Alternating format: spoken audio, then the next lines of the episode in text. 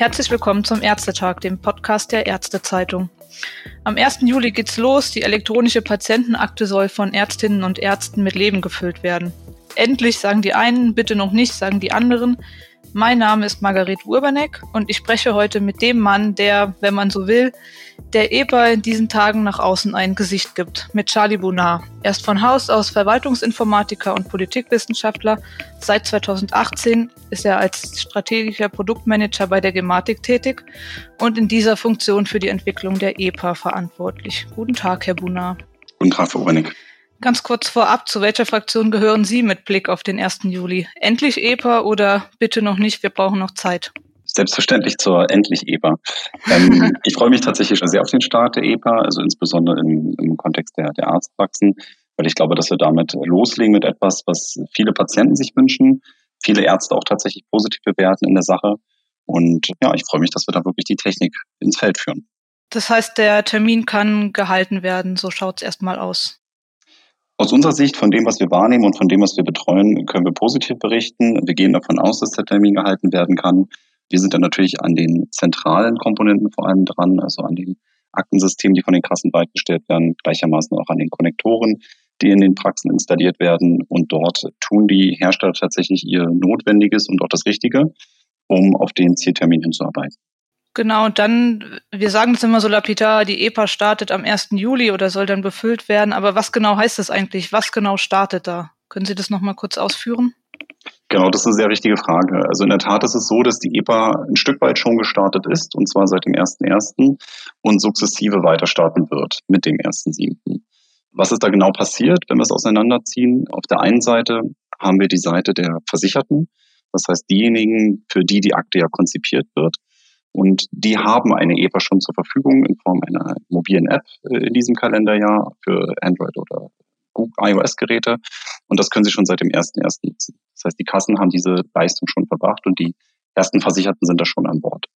Was jetzt ab dem 1.7. passieren wird, ist, dass wir die Ärzteschaft mit an Bord holen. Das heißt, die Arztpraxen, aber auch grundsätzlich können Apotheken ausgestattet werden, wie auch bis Ende des Jahres Krankenhäuser.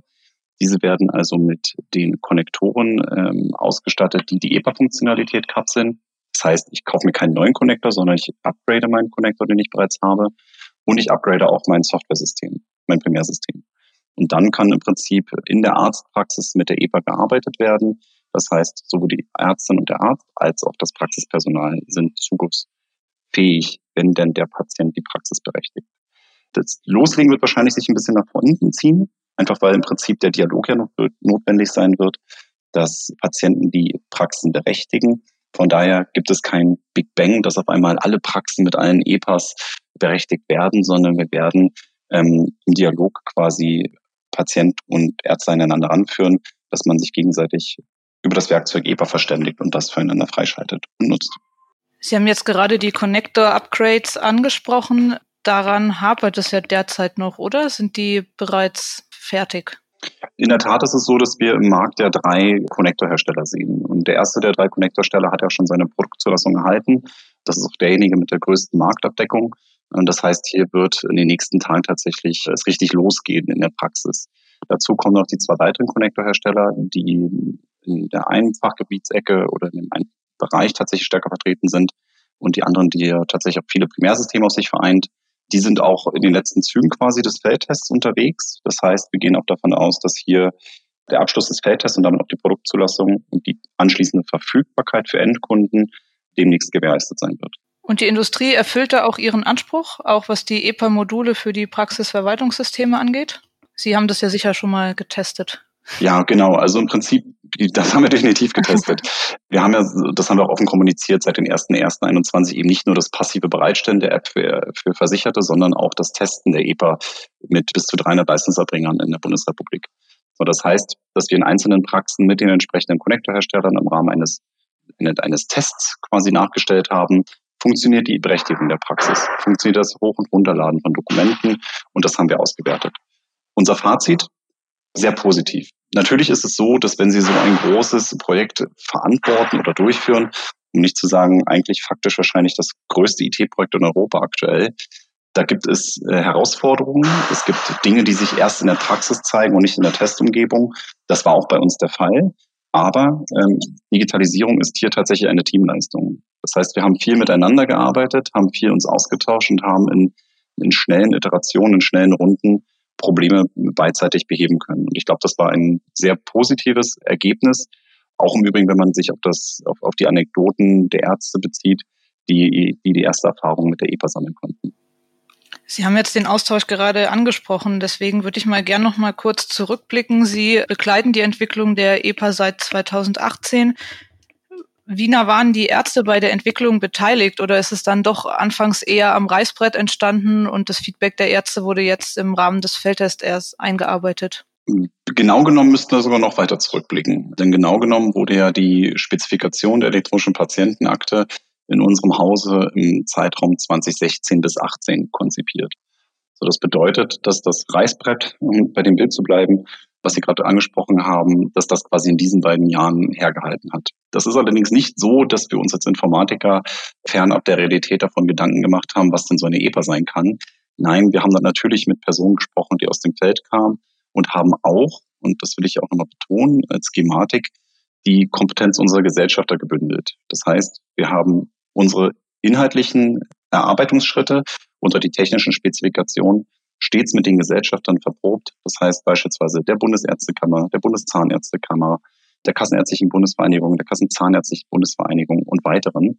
Das heißt, auf Gesellschafterebene war immer wieder die Spiegelung mit den Sektoren möglich. Die suchen wir immer noch natürlich für unsere Anwendung, weil wir natürlich wollen, dass das, was wir konzipieren, noch in der Praxis tragen kann. Was wir jetzt getan haben im Nachhinein, jetzt innerhalb der Testphase, ist, das Ganze empirisch mit zu evaluieren. Das heißt, wir haben eine Erhebung durchgeführt. Diese ist tatsächlich noch im Laufen, eben aufgrund der letzten Tage, die noch bei den anderen Konnektoren ausstehen. Und diese werden wir auch wissenschaftlich neutral, objektiv auswerten. Und wir sind sehr an, diesen, an diesem Feedback interessiert, weil wir natürlich wollen, dass die Konzeption tragfähig ist und das Leben der Ärztinnen und Ärzte erleichtert. An welcher Stelle wird es das Leben erleichtern? Können Sie das nochmal kurz aus Ihrer Sicht erläutern? Ja, also eigentlich, äh, das haben wir auch gespiegelt bekommen in den Evaluationen, wie auch tatsächlich in den einzelnen Feldtesten, in dem ich zum Beispiel auch persönlich mit dabei war.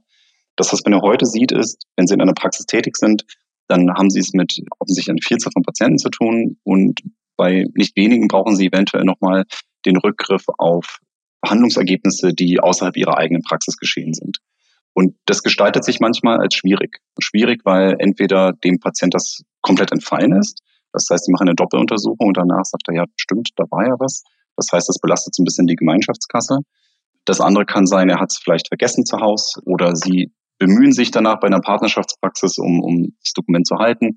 Um das zu tun, brauchen sie natürlich erstmal eine Datenschutzfreigabe vom Patienten, müssen relativ viel zusammensammeln, müssen gucken, dass die andere Praxis das für ihn schickt. Das heißt, da geht ganz schön viel Zeit ins Land. Und es hilft auch, glaube ich, nicht im Anamnesegespräch, die Dinge zu vertagen, denn der Patient sitzt ja heute vor Ihnen. Ob geplant oder ungeplant, sei dahingestellt. Und wozu die EPA dienen soll, ist dementsprechend im Anamnesegespräch den Ärztinnen und Ärzten Informationen zu geben, die sie heute vielleicht nicht haben, die heute faktisch an ganz vielen Orten verteilt sind. Die können sich hier tatsächlich an einer Stelle in der EPA zusammenfinden, sodass sie sofort direkt loslegen können mit einem Rundumblick um den Patienten gezielt zu behandeln. Vielleicht können wir an dieser Stelle mal gezielt in die EPA reinschauen. Also wenn auch jetzt nur virtuell und auch wenn das ohne Bild oder ohne Video wahrscheinlich eher schwierig wird. Aber für die meisten Ärzte ist die EPA immer noch ein theoretisches Konstrukt, viel von gehört, viel von gelesen, aber in der Regel noch nie gesehen. Können Sie beschreiben, wie sich die EPA für die Ärzte darstellen wird? Ich kann es probieren. Denn tatsächlich äh, mit visueller Hilfe gestaltet sich einfacher. Äh, an dieser Stelle kann ich auch gerne auf unseren Gematik YouTube-Kanal verweisen, wo wir auch so eine beispielhafte PVS-Implementierung anbieten. Aber was verändert sich für Sie? Also im Prinzip müssen Sie sich vorstellen, dass Sie weiterhin Ihr Praxisverwaltungssystem nutzen, so wie Sie es heute auch tun. Das kann Ihr CGM, Medatix, Red Medical System sein, was auch immer Sie heute im Einsatz haben. Das haben Sie auch morgen im Einsatz. Und dieses System wird um eine Funktionalität erweitert. Diese Funktionalität nennt sich schlichtweg EPA. So, das heißt, Sie bekommen quasi einen neuen Reiter. Und wenn Sie diesen Reiter nutzen, dann bekommen Sie Zugang zu einer Dokumentenquelle. Und die liegt außerhalb Ihrer Praxis. Das heißt, was Sie heute haben bei sich in Ihrer Karteikarte, ist all das, was Sie lokal dokumentiert haben oder lokal auch äh, archiviert haben an Dokumenten. Dieses Set können Sie erweitern mit einem Blick in die Patientenakte rein. Sie klicken quasi auf einen neuen Reiter hin, gucken, ein, können Sie eine Dokumentenliste anschauen. Und ganz, ganz wichtig, weil das ist natürlich eine der Fragen, die wir immer bekommen, muss ich dann dann alles lesen und wie finde ich mich dort zurecht? Das ist alles navigierbar. Die Daten, die in der EPA gespeichert werden, werden nicht als Sammelsurium einfach so abgelegt, sondern diese werden nach einem gewissen Mechanismus dort abgelegt. Dieser Mechanismus trägt sogenannte Metadaten, Schlagworte in sich. Das heißt, Sie können mit Hilfe von Schlagworten ganz gezielt nach Dokumenten suchen. Und unserer Erfahrung nach, das haben wir auch in Nutzertests gesehen, trägt dieser Mechanismus sehr gut. Einfach weil Sie da anhand von nur wenigen Schlagworten diese Treffermenge einer möglicherweise umfänglichen EPA schnell reduzieren können. Und damit haben Sie quasi ein Mehr an Informationen. Muss ich die Schlagworte als Arzt beim Upload der Dokumente in die EPA eingeben oder wird das automatisch generiert? Teils, teils. Also tatsächlich ist es so, damit Sie davon Gebrauch machen können, muss es diese Dinge geben. Äh, das haben Sie, haben Sie absolut recht. Und das heißt natürlich auch, wenn ich ein Dokument hochlade und der die nächste möchte das suchen können, dann muss ich natürlich Metadaten eingeben. Zu den Metadaten gehören ganz konkret Angaben wie Autor oder Einsteller, das kann automatisiert zum Teil geschehen, wenn ich der Autor war oder der Einsteller. Das sind Dinge, die das Primärsystem übernehmen kann.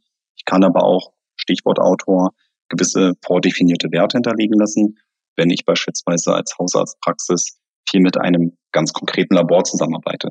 Dann kann ich das lokal in meinem Primärsystem anlegen lassen von meinem IT-Dienstleister, dass es da diese eine Laborpraxis am Markt gibt und dann kann ich diese relativ schnell per Klick auswählen.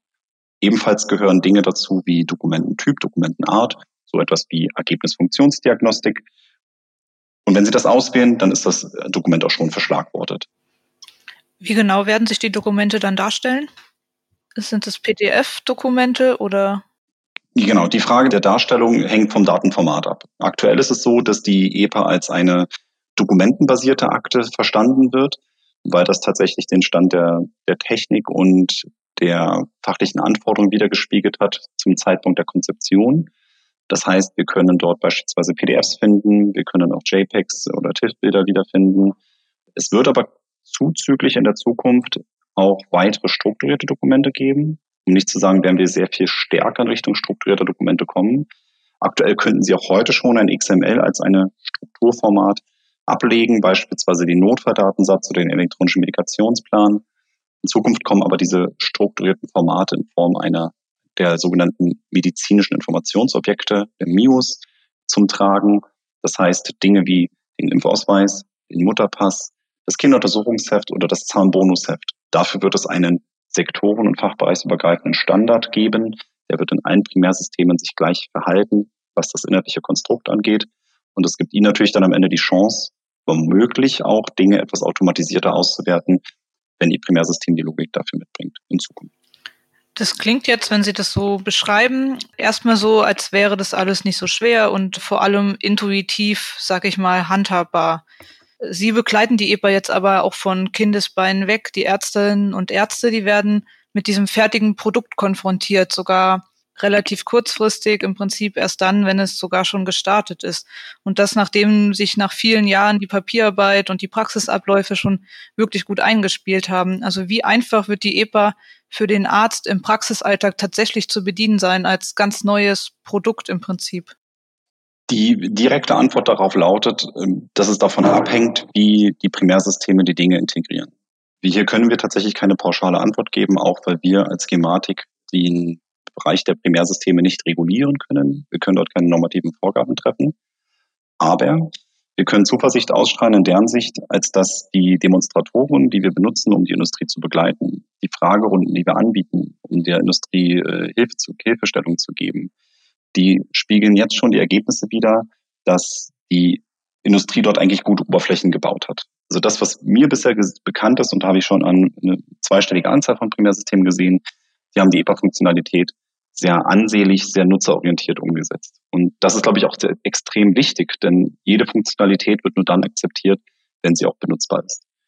Was mir wichtig ist zu betonen, und da haben Sie einen ganz wunden Punkt angesprochen, nämlich die Frage, wann wissen eigentlich Ärzte oder seit wann wissen Ärzte eigentlich Bescheid, dass es die EPA gibt?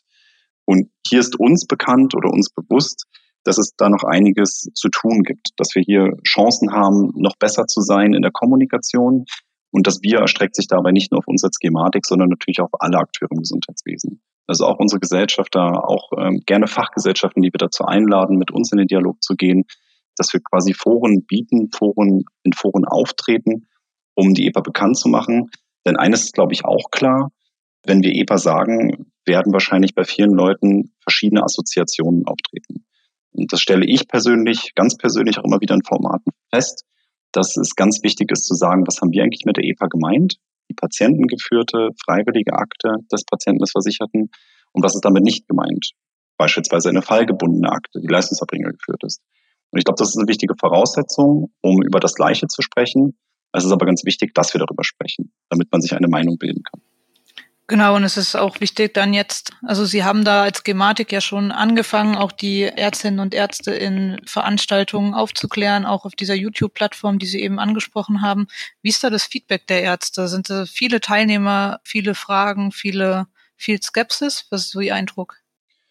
Also zum einen reicht uns das Feedback, dass die Ärzte sehr dankbar dafür sind, dass wir diese Rolle annehmen eben weil da bisher eine Lücke herrscht. Wir sehen, wie gesagt, meines Erachtens nach immer noch etwas zu wenig an aktiver Kommunikation.